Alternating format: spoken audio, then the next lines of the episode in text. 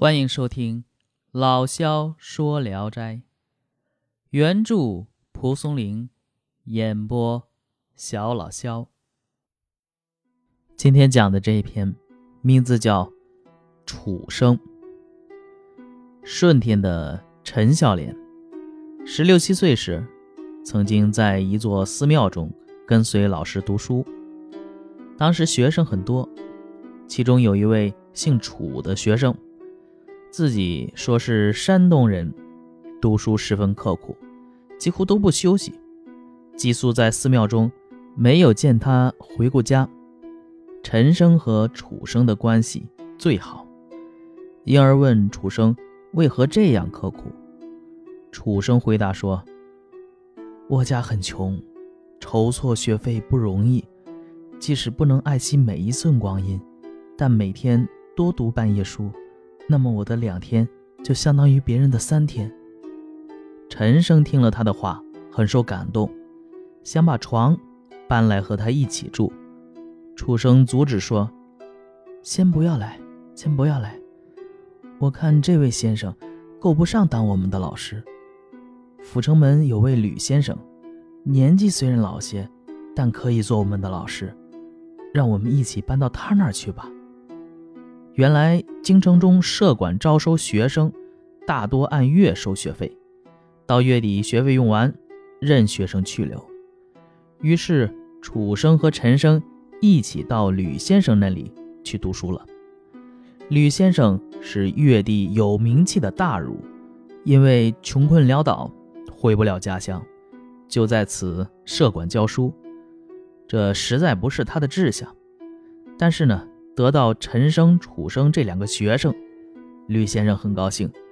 楚生又特别聪明，过目不忘，所以吕先生对他尤为器重。楚陈二生感情很好，亲密无间，白天同桌读书，夜晚同榻而眠。到月末，楚生忽然请假回家，十几天还没回来，大家都感到奇怪。有一天。陈生因事到天宁寺去，在寺内廊下遇到了楚生。楚生呢，正在往这个马草上涂硫磺，制作引火用的火炬。他看到陈生扭捏不安，陈生问：“为何突然放弃读书啊？”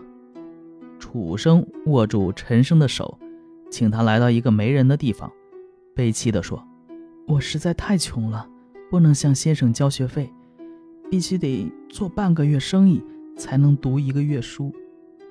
陈生感叹了好一会儿，说：“那你去读书吧，我会尽力帮助你。”陈生让跟随他的人收起楚生的东西，一同回到吕先生那里。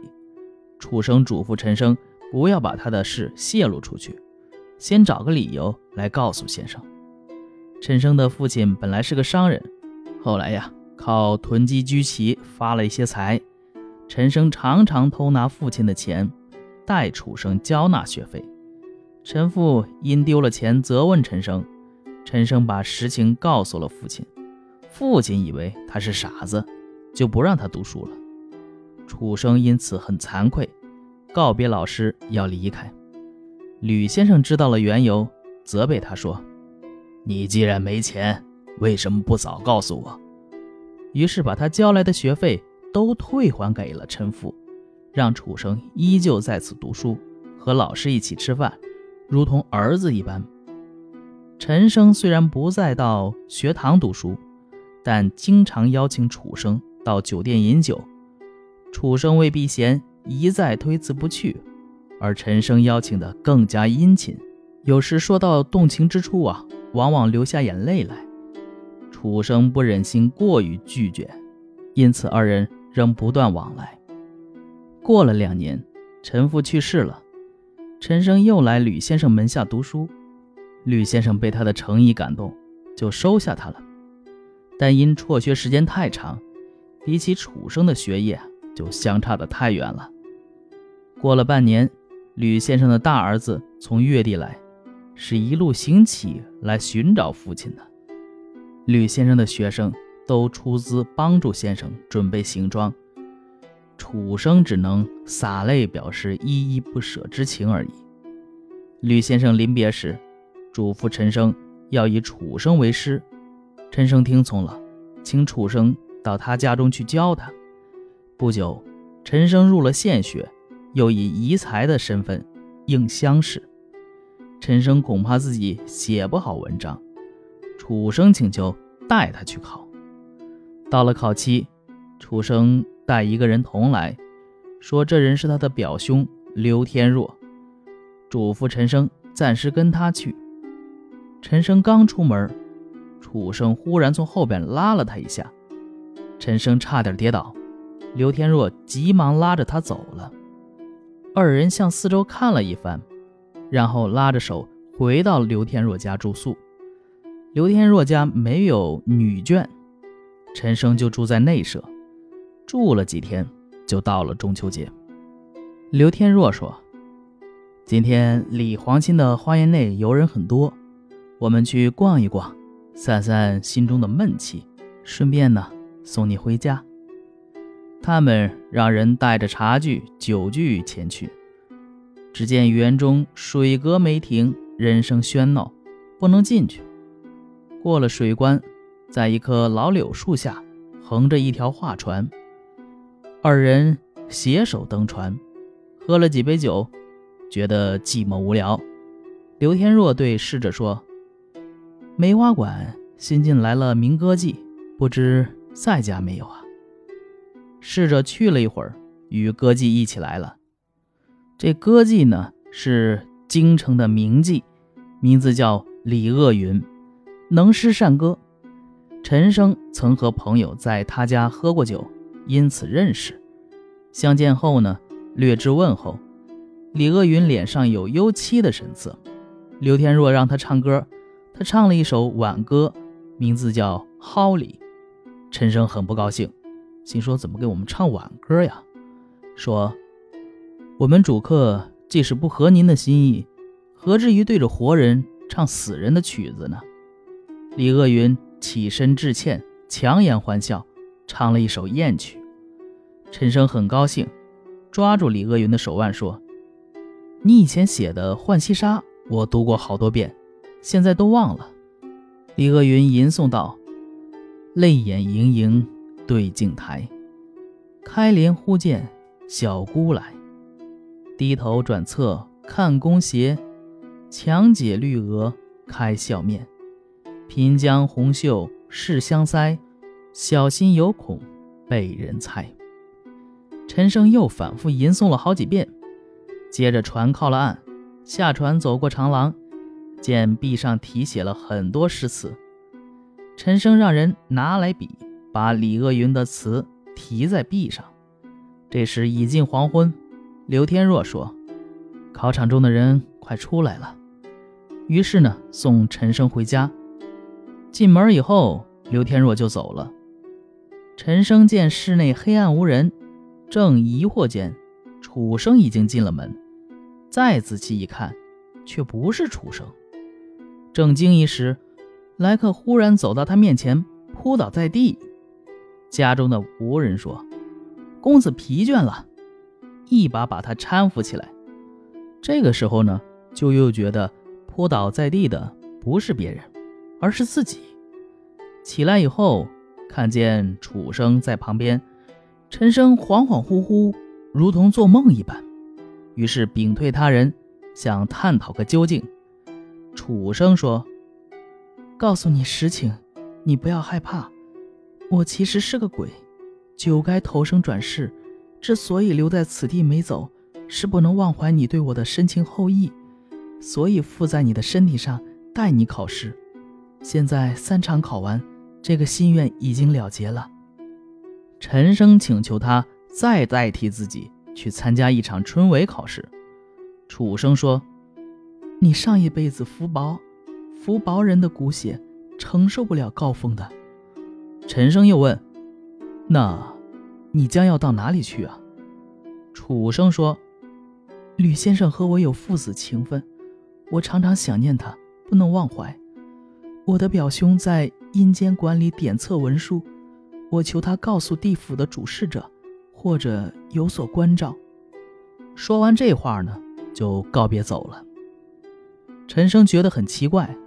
天亮以后，陈生去看李鄂云，想问问一同乘船游玩的事儿。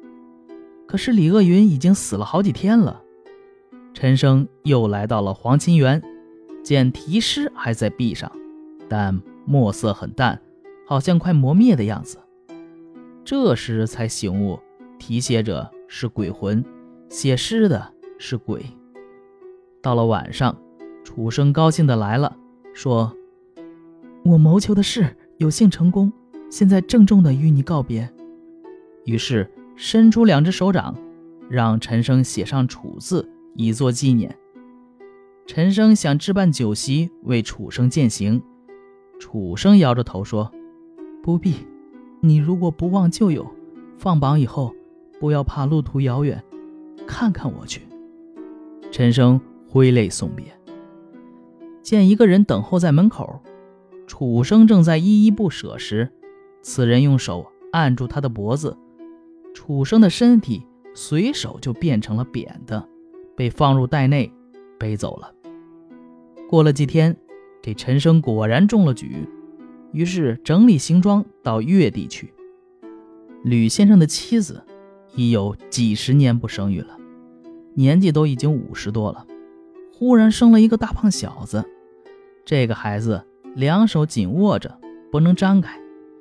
陈生到了，抢见见这个孩子，并说孩子的手掌中啊有一个“楚”字。吕先生不太相信，孩子看见了陈生，十个手指。自己张开了，一看，果然有个“楚”字。吕先生惊问其中的缘故，陈生把实情都告诉了他。大家既欢乐又惊异。陈生送给吕先生丰厚的礼品，就回家了。后来，吕先生以岁贡的身份到京城参加廷试，住在陈生家中。这时，吕先生的儿子已十三岁，进入县学读书了。意史是说，吕先生设馆教授学生，并不知道正在教的就是自己的儿子。唉，为别人做善事，而给自己带来福气，这二者是相连的呀。楚生还没有以身报答老师时，先以魂魄报答了朋友。他的志向品行，可与日月同辉，怎么能因为他是鬼魂而感到奇异呢？好，这个故事就讲完了啊。本篇呢是写社会底层人士的教书和读书生活啊。这些人除了陈生之外啊，呃，比都比较贫穷。不过呢，写同窗之谊，写师生之情，都相当的感人。其中教师的设帐生涯、教学地点、收费状况、学生的半工半读。考试的捉刀代笔，均有蒲松龄教学经历的投影，提供了真实的明清时代的教育史料，殊为可贵呀。但是令人注意的是啊，楚生无论是以身报师，还是以魂报友，都是私情大于法律，啊，都是违反规范的行为。呃，以身报师是私人请托，以魂报友呢，其实是考试作弊。但是蒲松龄都认为其认为是其志其行可观日月，啊，这一点呢，在有的评论里边说体现了中国传统文化中丑陋的一面，但其实大可不必呃上纲上线到这种地步。只不过呢，确实有很多时候在那个时代嘛，啊，中国古代嘛，不不不用说古代，现在都是一样的。那嗯，大概率是一个人情社会。确实是有一些这些东西往来，是没办法脱开其时代限制的，啊，陈生和楚生，呃，有李黄秦元，是蒲松龄根据《地经景物略》啊敷衍而成的，就随便写了写，这让我们窥见《聊斋志异》故事中的地理描写的一些情况。呃，好，这一篇也就讲完了，我是肖老肖。咱们下一篇接着聊。